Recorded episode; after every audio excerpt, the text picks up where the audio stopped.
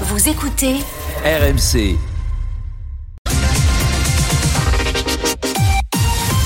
RMC, Apolline Matin. Le journal de Thibaut Texer. Bonjour Thibaut. Bonjour Apolline, bonjour à tous. Le week-end s'annonce compliqué sur les rails. Trafic fortement perturbé à la SNCF. La mobilisation contre la réforme des retraites se poursuit. Et les débats patinent au Sénat. Restaurer la confiance et renouer le dialogue. C'est l'objet d'un sommet franco-britannique à Paris aujourd'hui sur fond de crise migratoire. Et puis, comment va rebondir le Paris Saint-Germain après son élimination en Ligue des Champions? Christophe Galtier est-il sur la sellette? Loïc Braillet sera avec nous pour en parler à la fin de ce journal. À la veille d'une nouvelle journée de mobilisation, les actions se poursuivent contre la réforme des retraites. Il y a du mieux ce matin à la RATP, trafic quasi normal. Aujourd'hui, le week-end s'annonce en revanche compliqué sur les rails. La SNCF prévoit un TGV sur deux, en moyenne deux sur cinq sur les axes nord et atlantique. Et de nombreux voyageurs sont désormais contraints de s'adapter. Martin Bourdin est allé constater la situation. Gare Montparnasse à Paris quand ils sont arrivés en gare pour acheter des billets pour rentrer à Saint-Brieuc ce week-end. Là, on cherche à rentrer chez nous. Victor et Géraldine ne s'attendaient pas à ça. Tout est complet ou c'est supprimé. Ils ont pourtant cherché tous les itinéraires possibles sur la borne d'achat. Bah, c'est impossible, il n'y a aucun train. Du coup, on n'a pas de solution. On a un enterrement demain, bah, ça va être foutu. Non Christophe a eu plus de chance. Il a pu, lui, partir à Nantes pour les 60 ans d'un proche. En revanche, son retour à Paris dimanche soir n'est toujours pas confirmé. Ça m'inquiète parce que si je peux pas être au travail lundi, c'est très embêtant. Ça va me travailler parce que lundi j'ai une réunion importante, donc si je sais pas, euh, oui, ça va me travailler quand même un peu, oui. Pour le moment, beaucoup de voyageurs prennent ça avec le sourire, mais attention, prévient Michel Kidor. Un mouvement qui se poursuit le week-end prend une autre dimension. Il est le vice-président de la Fédération des usagers des transports. Il risque d'y avoir un renversement de, de, de l'opinion publique. Le soutien qui existe, il sera sans doute gâché euh, si ce mouvement s'avère trop ennuyeux pour les, pour les voyageurs et pour les gens qui doivent absolument se, se déplacer. Il redoute aussi que ce genre de grève, le week-end, pénalisante pour les voyageurs, finissent par les détourner du train au profit d'autres moyens de transport plus polluants. À noter également que 20% des vols sont annulés demain et dimanche dans plusieurs aéroports du pays. Les expéditions de carburant sont également à l'arrêt dans 6 des 7 raffineries de métropole. C'est le cas à Martigou. Le mouvement a été reconduit jusqu'à lundi. Pendant ce temps, le Sénat continue l'examen du texte sur la réforme des retraites. Les sénateurs ont jusqu'à dimanche minuit pour aller au bout de l'examen avant le retour à l'Assemblée nationale la semaine prochaine. Et désormais, interdit la possibilité que le texte soit adopté via le 49.3 est de moins en moins exclu. Effectivement, l'exécutif sait que depuis le début de l'examen du texte, elle aura besoin des voix de la droite pour faire passer sa réforme. Si le Sénat se montre coopératif, c'est à l'Assemblée que ça risque de bloquer. La semaine prochaine, le texte doit revenir dans l'hémicycle et dans la majorité, on sort les calculettes. Si tout le camp présidentiel approuvait le texte, il faudrait alors 35 voix LR pour faire euh, adopter la réforme. Et ce n'est pas gagné. Et ce malgré les concessions accordées à la droite par Elisabeth Borne notamment euh, sur les carrières longues. Voilà pourquoi le recours au 49.3 apparaît comme la seule issue pour faire adopter le texte, un scénario que le gouvernement euh, voulait à tout prix éviter pour légitimiter sa réforme face à la contestation dans la rue. Merci Hélène Terzian, service politique à RMC. Notez par ailleurs que Philippe Martinez, leader de la CGT, sera l'invité d'Apolline de Malherbe à 8h30 ce matin sur RMC et BFM TV. En redressement judiciaire, l'enseigne Gosport, propriété de Michel Oyon, pourrait être reprise par l'un de ses concurrents. Intersport envisage en effet de déposer une offre devant le tribunal de Grenoble avant ce soir, date limite du dépôt. Renouer le dialogue après des années de brouille sur fond de Brexit, c'est l'objectif d'un sommet franco-britannique aujourd'hui à Paris. Emmanuel Macron reçoit le premier ministre euh, britannique Rishi Sunak, accompagné de sept de ses ministres sur la table des discussions, la sécurité, la défense, l'énergie, l'Ukraine, mais aussi L'immigration. Londres a présenté mardi un projet de loi contre les traversées illégales, provoquant l'inquiétude de nombreuses associations d'aide aux migrants, des migrants toujours plus nombreux à vouloir traverser la Manche. Le reportage à Calais de Marion Gauthier. Une partie de foot improvisée, quelques spectateurs hagards, une centaine d'exilés, presque tous candidats à la traversée vers le Royaume-Uni. J'ai essayé une fois, mais la police euh, ramenait le bateau. Amine à la vingtaine vivace, le sourire omniprésent sous sa capuche détrempée. Parti de Libye il y a plus d'un an, ce jeune plombier reprendra la mer, quelle que soit la législation outre-Manche. Jamais stop, jamais dit stop. J'ai une guerre dans mon pays. Un retour inconcevable, mais l'horizon britannique qui se bouche inquiète Yacine. Il a 18 ans, il a fui l'Érythrée l'an dernier. Je me sens triste en fait. Je ne sais pas pourquoi ils nous rejettent. Nous voulons juste une belle vie. Et le Royaume-Uni, c'est un rêve pour beaucoup ici. Ils vont quand même continuer à traverser. Parce que pour eux, l'Angleterre, ça reste quand même un Eldorado. Karen Bouteloup est coordinatrice d'Utopia 56 à Calais. Mais ils vont prendre de plus en plus de risques pour traverser. Et c'est déjà le cas. Ils passent de plus en plus bas. Donc la traversée de plus en plus longue. Moi, je suis très inquiète parce que les morts, on va les compter. Les précédentes restrictions n'y ont rien fait. Les chiffres augmentent, insiste-t-elle. 143 personnes auraient traversé la Manche en février 2022. Elles seraient plus de 1700 en février 2023. Le chancelier allemand Olaf Scholz dénonce un acte de violence brutale après une fusillade hier soir dans une église des témoins de Jéhovah à Hambourg. Les médias locaux évoquent au moins 7 morts et 8 blessés. La, la police, qui refuse de communiquer un bilan, précise que l'assaillant figure potentiellement au nombre des victimes. Une femme tuée par son ancien compagnon sous les yeux de sa fille hier à Béthune dans le Pas-de-Calais. C'est le 31e féminicide depuis le début de l'année 2023. Une femme de 48 ans qui, selon vos informations, Guillaume Bier, avait porté plainte le mois dernier. Cette mère de famille avait dénoncé plusieurs fois les menaces de mort proférées par son ancien compagnon. Après un an de relation sans vivre sous le même toit, ils ont rompu le 1er février. Mais depuis, l'ex-conjoint multipliait les pressions. Trois fois déjà la victime avait appelé la police, qui s'était déplacée, mais le suspect était déjà parti. Il a aussi tenté de se suicider avec des médicaments. D'après nos informations, il y a 15 jours, son ex-compagne a porté plainte pour ces menaces réitérées. Hier matin, l'homme de 52 ans les a mis à exécution. Entré par effraction, il a mortellement poignardé sa victime, dont la fille de 12 ans a été frappée à coups de poing en assistant à toute la scène. Elle s'est réfugiée chez des voisins qui ont donné l'alerte. Le suspect, lui, a été arrêté à son domicile à une vingtaine de kilomètres. Les précisions de Guillaume Bier, chef du service police-justice à RMC. Nice prend l'avantage en huitième de finale allée de Ligue Europa Conférence. Les Aiglons s'imposent 1-0 face aux Moldaves du shérif Tiraspol. Place désormais à la Ligue 1. Ce soir, Lyon se déplace à Lille. Coup d'envoi à 21h. C'est à suivre sur RMC. Et puis demain, le Paris Saint-Germain sera en déplacement sur la pelouse de Brest. Un PSG qui va devoir se reprendre après son élimination précoce en Ligue des Champions mercredi soir face au Bayern Munich. Loïc Braillet nous rejoint. Loïc. Loïc, quel est l'état des troupes parisienne ce matin? Eh bien, cette nouvelle élimination en huitième de finale a généré beaucoup de frustration dans le vestiaire parisien, de la colère aussi et une forme d'abattement. Christophe Galtier a tenté de rebooster son groupe avec un discours face à ses joueurs qui disait en substance que s'il n'y avait pas de réaction très vite, tout le monde serait en grande difficulté, sous-entendu, y compris les joueurs qui n'ont plus que la Ligue 1 désormais à aller chercher un onzième titre de champion pour le PSG. Quant à Nasser Al-Khelaifi, le président, il avait la tête des mauvais jours, refusant de s'exprimer pour après la défaite concernant euh, la défaite du PSG, contrairement à son habitude dans un tel cas. Et on s'interroge ce matin, Loïc, sur l'avenir du duo. Luis Campos, conseiller sportif du club, et Christophe Galtier, entraîneur. Oui, selon nos informations, Luis Campos, le conseiller sportif, n'est pas menacé à court terme. En revanche, il ne devra pas se tromper lors du prochain mercato estival, vu les déceptions provoquées par ces derniers recrutements. Il devra faire mieux avec d'importantes contraintes budgétaires liées notamment au fair play financier. Christophe Galtier est lui forcément fragilisé, même si son départ n'est pas acté. Rien n'indique qu'il sera l'entraîneur parisien la saison prochaine. Des réunions en haut lieu au Qatar doivent se tenir dans les prochains jours pour faire le point. Des options existent pour éventuellement le remplacer. Zinedine Zidane, le grand rêve de l'émir, mais aussi Thomas Tourel, qui connaît bien le club pour y avoir déjà entraîné deux ans et demi. Il est resté en bon terme avec le président Nasser Al-Khelaifi ou encore Thiago Motta, ancien joueur du club et aujourd'hui jeune coach à Bologne en Italie. Merci beaucoup pour ce point complet, Loïc Bailey. C'était le journal de Thibaut Texer. Il est 8h08 sur RMC. RMC jusqu'à 9h. Apolline Matin. Et dans un instant, le parti pris, le parti pris avec Pierre Chasseret de 40 millions d'automobilistes. Parce que vous le savez, l'Allemagne recule sur les ZFE et sur l'interdiction des moteurs thermiques pour le délégué général de l'association 40 millions d'automobilistes. Eh bien, il faudrait faire pareil en France et mettre un coup d'arrêt à ces obligations. Son parti pris, c'est dans un instant sur RMC. RMC, Apolline Matin. Mais tout de suite, vos appels au 3216 et vos messages que je surveille sur l'application Direct Studios avec cette question. La mobilisation contre les retraites est-elle en train de s'essouffler? Eh bien oui, nous répond Aïcha de Montpellier. J'aimerais me mobiliser, mais financièrement, ce n'est pas possible. Je ne veux pas pénaliser les parents pour lesquels je, je travaille. Je pense que les blocages ne sont pas une solution. Il faudrait des péages ou les transports gratuits. C'est bien tout le problème. Cette résignation, nous dit Philippe, la France est composée de gens qui sont contre cette réforme, mais qui ne veulent pas être embêtés et qui ne veulent pas s'engager de toute façon.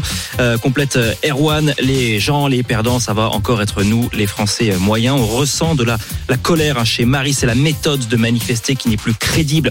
Ce ne sont plus des manifestations, mais des défilés de carnaval. Comment voulez-vous que ça fasse peur aux dirigeants aujourd'hui Euh, Ce qu'il faut pour se faire entendre, eh bien, c'est occuper toutes les institutions. C'est un peu ce que nous disait Andy ce matin au 32-16. À partir de demain, eh bien, je durcis le ton. L'État n'écoute pas le peuple et réagit quand il y a de la casse. Tous vos messages au 32-16 ou sur l'appli Direct Studio. RMC, Apolline Matin. Apolline de Malherbe. Il est 8h12 et vous êtes bien sur RMC. Le parti pris. Le parti pris, c'est le vôtre. Pierre Chasseret, bonjour. Bonjour. Vous êtes délégué général de l'association 40 millions d'automobilistes. Hier, on a entendu que l'Allemagne avait refusé de signer cet accord pour la fin des moteurs thermiques en 2035. Qui pourrait ben, entraîner un arrêt de cette décision pour tous les autres pays européens. Dans le même temps, elle revient sur certaines ZFE. Est-ce que c'est le signe pour vous que ces décisions, zone à faible émission dans les villes, interdiction du moteur euh, thermique, doivent être levées aussi en France? C'est évident, c'est évident. Alors on va commencer par le dossier zone à faible émission. On résume, c'est un véhicule sur deux qui va être interdit de circuler au 1er janvier 2025 au plus tard dans toutes les métropoles de plus de 150 000 habitants. C'est effrayant. Qui peut décemment penser que ça va bien se passer, qu'on va interdire à un Français sur deux de rouler et que tout va bien se passer? Il faut évidemment revenir sur cette mécanique et très récemment, il y a eu cette décision de villes allemandes, donc 8 grandes villes sur 22, qui ont décidé de mettre fin à leur équivalent de zone à faible émission, même si l'Allemagne n'a jamais fait la bêtise de faire ce qu'on fait en France. Et comment ils ont fait ça, ça marchait comment? Alors, c'était uniquement confiné euh, à des ultra cœurs de ville, ce qui est audible, hein, pourquoi pas, si c'est quelques rues parce qu'on décide de les piétoniser ou qu'elles ont une trop forte densité en termes d'automobiles, ça, ça pouvait s'entendre. Sauf que l'Allemagne reconnaît qu'aujourd'hui, il n'y a plus de raison à ces restrictions. Oui, mais s'il n'y a plus de raison, pardon, c'est un excellent argument pour les ZFE. C'est parce qu'ils disent Ah, non. que dans ces villes-là, les ZFE ont produit leurs effets, que en effet la qualité de l'air s'est améliorée et que donc il n'est plus besoin de contraindre.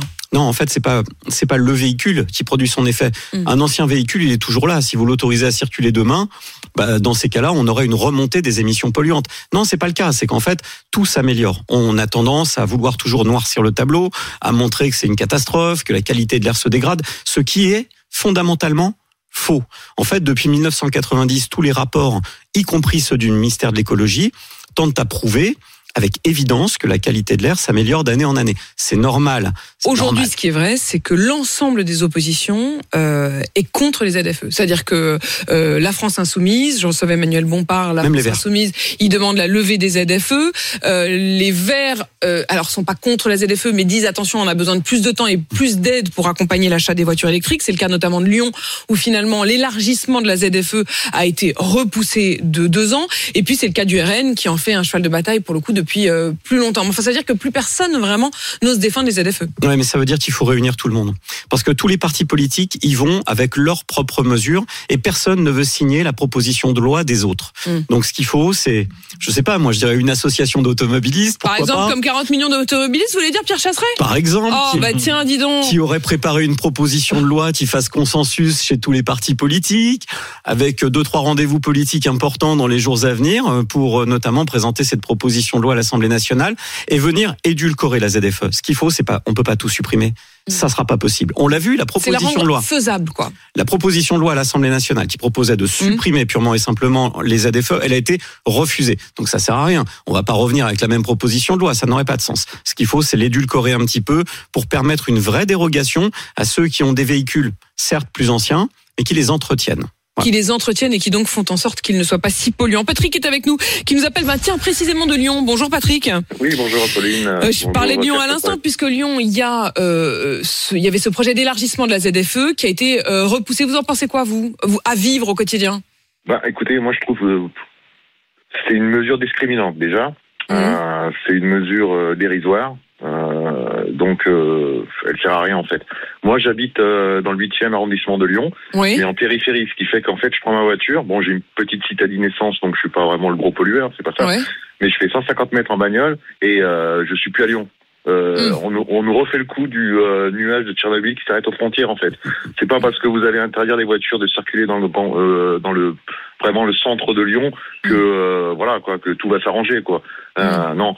Par contre, il est vrai que euh, il y a vraiment un besoin de d'améliorer le parc automobile français, quoi. Et c'est là qu'il faut insister. Mais alors attendez, je vais vous poser la question très clairement, Patrick. Si on vous proposait demain des aides pour acheter euh, une voiture électrique, que ça vous coûtait le même prix, voire même un peu moins qu'une voiture euh, euh, essence, est-ce que vous franchiriez le pas?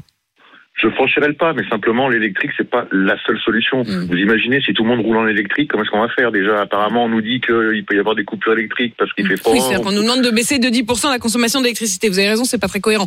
Mais, voilà, mais cela dit, c'est vrai que si ça permet quand même d'avoir un peu moins de, de, de pollution immédiate, alors après, Vous savez, Apolline, oui. Apolline, je, je travaille dans le, dans le transport.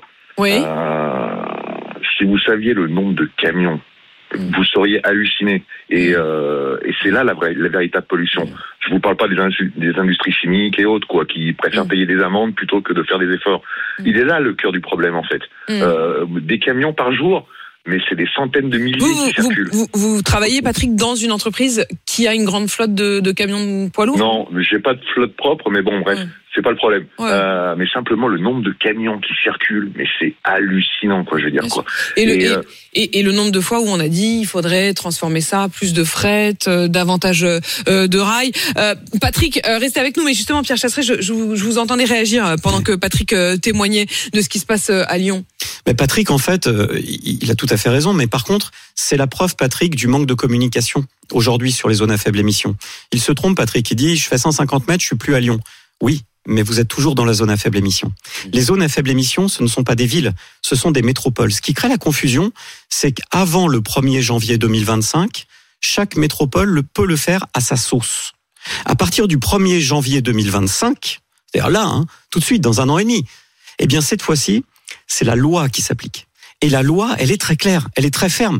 Toutes les métropoles doivent appliquer leurs ZFE avec Villeurbanne. Mais Villeurbanne quand, fait on voit partie ce qui de se la passe, mais quand on voit ce qui se passe en Allemagne, on voit que euh, les choses sont quand même en train de devenir peut-être un peu plus souples, ou en tout cas qu'il y a un débat davantage euh, qui s'installe. Le débat, il s'est installé clairement euh, en France, il s'installe aussi en Allemagne. Il y a la question des ZFE, il y a la question des moteurs thermiques, on y reviendra, on y reviendra parce que ça, évidemment, est-ce qu'il y aura la levée de cette interdiction, ou en tout cas de cette date butoir de 2035, qui, je vous le rappelle, pour l'instant, en tout cas en France, avait été adoptée, mais si elle n'est pas adoptée en Allemagne, alors ça capote pour tous les pays européens. Juste un mot là-dessus, on est d'accord? Oui, ça capote tout simplement parce que l'Allemagne veut la clé sur des carburants synthétiques qui permettent d'avoir une neutralité carbone. Donc que ce soit pas la technique du moteur thermique qui soit euh, interdite, mais éventuellement euh, qu'on évolue sur le carburant qu'on met dedans et qu'on n'impose pas l'électrique euh, à tout le monde. Pierre Chasseret, vous restez avec nous pour euh, Arnaud Demanche C'est un honneur. Allez, c'est parti. Apolline Matin. C'est tous les jours de manche. C'est tous les jours de manche. Arnaud Demanche est avec nous. Bonjour Arnaud. Bonjour Apolline, bonjour à tous les amis, bonjour les auditeurs et bonjour à Pierre Chasseret qui est resté dans ce studio. Alors Pierre, je le rappelle, hein, pour ceux qui prennent cette chronique en cours de route, vous êtes le porte-parole de 30 millions d'amis. Ah non, pardon. pardon je, je- petite erreur. Pardon, de 40 millions d'automobilistes selon les syndicats et de 40 millions de bonnes poires à qui coller des amendes selon la police. C'est toujours une petite différence. Et vous n'aimez pas les zones à faibles émissions, c'est pour ça que vous êtes à RMC et pas Europe 1 parce que leurs émissions sont trop faibles et nous on a plus d'auditeurs. Et ben c'est bien gentil d'être chez nous. Alors les zones à faibles émissions, c'est quoi Les ZFE, hein, ce sont des zones où on limite la circulation des véhicules polluants pour rendre la ville plus propre. Par exemple, Paris est une zone à faible émission. Anne Hidalgo a dit les automobilistes n'ont pas à salir la ville. C'est mon travail de faire ça. C'est à moi de dégueulasser cette capitale. Il y a des endroits comme à Londres où on a réduit drastiquement le nombre de voitures. Et puis a Paris où Anne Hidalgo a réduit drastiquement le nombre de routes en foutant des chantiers partout avec personne dedans. Ça fait des bouchons monstres. Du coup, les émissions sont plus faibles, oui, mais elles durent plus longtemps. Malinx le lynx. Moi, J'ai un très bon ami écolo en Ardèche qui s'appelle Joseph, je le salue. Il est super écolo, du coup, il a jamais changé de voiture pour euh, ne pas surconsommer. Résultat, il a une R21 de 77 avec des trous de rouille dans la carrosserie. Le pot d'échappement, il tient avec une ficelle. Ça fait la même fumée noire qu'une centrale à charbon. À chaque fois qu'il la démarre, il tue trois écureuils. Il faut quand même que j'ai une conversation avec ce gars sur l'écologie. Alors, pour éviter de polluer, la meilleure solution, c'est encore les transports en commun. Le train ne pollue pas, ou très peu, mais en plus, la CGT et FO ont la fibre écolo. En ce moment, les trains roulent pas. Donc, ça pollue encore moins. Cocorico Alors Cocorico aussi parce que la pluie a fini par tomber. Et oui, enfin, il a plu Ah, vous, je sais pas, moi, je suis allé gambader sous la pluie. Torse nu ce matin. J'ai déchiré mon t-shirt pour que les gouttes perlent sur mon torse en secouant mes cheveux mouillés comme Manu. J'avais l'impression d'être, d'être, j'avais l'impression d'être notre directeur d'antenne Grégory qui tous les matins est ivre de joie en écoutant cette chronique sous la douche et l'eau perle sur son corps. Il était temps que la sécheresse se termine. Vous avez vu l'état d'Elisabeth Borne? La déshydratation, c'est quand même terrible, quoi. C'est épouvantable. Ah, maintenant que vous me le dites. Euh, la sécheresse, Arnaud, qui continue néanmoins à préoccuper le gouvernement. hein, Christophe Béchu, le ministre de l'écologie, a appelé les préfets à prendre des mesures de restriction. Alors l'occasion pour les préfets de découvrir qui était Christophe Béchu et d'apprendre qu'on avait un ministre de l'écologie. Voilà, Christophe Béchu est réapparu la semaine dernière. Ça a dû être un grand soulagement pour sa famille de savoir qu'il était bien vivant, que non, il n'avait pas été enlevé par les FARC. On partage leur joie. Alors signalons aussi qu'on manque de neige notamment dans les stations de ski. Ça, c'est toujours pas réglé. J'ai l'impression que les seuls pays à encore avoir de la neige, c'est l'Arabie Saoudite et Dubaï. En tout cas, dans les Alpes, non mais il y a plus que eux là. Ils font des compétitions de neige euh, l'été prochain. Bref. En tout cas, dans les Alpes, tous les personnels souffrent, notamment les moniteurs de ski. Les pauvres. Toute l'année, ils s'entraînent à devenir des beaux gosses bronzés qui skient la doudoune ouverte sur leur torse couleur de miel pour draguer des touristes hollandaises. Et là, ils peuvent pas skier. Il y a pas de neige. C'est horrible. Il y a vaguement un peu de gadou. C'est nul. Tout leur séjour se résume à. Ah Alors, non, très mais- très bien la gadoue. alors c'est la gadoue, hein. c'est pas le bruit d'un moniteur de ski qui rencontre une touriste hollandaise. hein. Non. C'est- Arnaud. C'est la gadoue. Arnaud, c'est Mais le- leur vie n'a plus aucun intérêt maintenant qu'il n'y a plus de neige à ces gens-là. Je vous ai choqué peut-être. Je suis navré. La gadoue, la gadoue. La gadoue. Bon appétit si vous êtes à table. Alors, selon le Parisien, Arnaud, Emmanuel Macron s'agace de la très faible notoriété de certains de ses ministres. Il pense faire un remaniement. Oui, avant on jugeait les ministres pour leurs compétences. Maintenant, c'est au nombre de followers que ça se joue. On est à deux doigts d'avoir Maëva Guénam comme ministre des Finances. Salut la commu, c'est Maëva. Alors aujourd'hui, je vous propose un tuto spécial refinancement de la dette. Alors aujourd'hui, j'ai décidé de m'injecter des liquidités dans le budget. C'est un peu comme s'injecter du botox dans les seins. Ça permet d'attirer des gens qui la thune. Voilà. Alors n'oubliez pas mon code promo Bercy les chouchous et abonnez-vous à la chaîne Kissou Kissou. Enfin, la question est entière. Les membres du gouvernement sont-ils si peu connus que ça C'est l'occasion de faire ensemble un petit quiz. Aïe, aïe, Alors, aïe, aïe, aïe. membre du gouvernement ou pas membre du gouvernement. Soyez bons, il y a un dîner en tête à tête avec Gérald Darmanin à gagner au club Le Kilopolis. Je sais pas s'il faut que je joue. Ça va bien se passer. Est-ce que vous êtes sûr qu'il faut va que je bien joue, se passer. Arnaud Alors, membre du gouvernement ou pas, On y va. c'est parti. Alexandre Fiolo.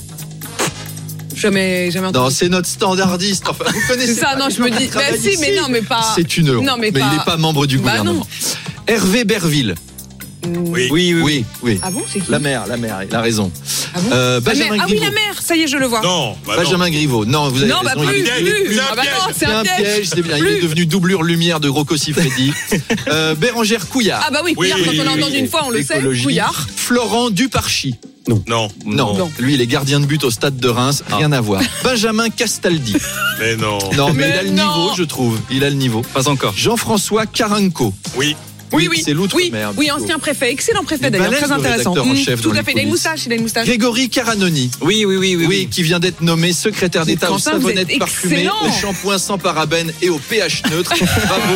Allez, Apolline, je vous laisse. Non, c'est Quentin, est- c'est Quentin. c'est Quentin qui a gagné. tu as donc gagné Et ben un, voilà, un dîner en tête à avec tête Gérald Darmanin. avec Gérald Eh ben, Darmanin. chance. dans un club. Alors Apolline, il est temps pour vous d'aller retrouver Philippe Martinez. Je crois vous êtes en cuir, il a une moustache. Ça nous permettra de bien terminer la semaine. Et à lundi. Évidemment, Bon évidemment. Merci Arnaud, à lundi. Détendez-vous sur RMC avec Sikaflex, l'école qui ne lâche rien. C'est ça la puissance Sikaflex. Dangereux, respectez les précautions d'emploi. Et vous l'avez bien compris, mon invité dans un instant, c'est donc Philippe Martinez, le patron de la CGT. Est-ce qu'il va poursuivre le mouvement? Est-ce que ça s'essouffle ou est-ce que ça se radicalise? Les réponses dans un instant sur RMC BFM TV. À tout de suite. RMC, 6h39h. Apolline Matin.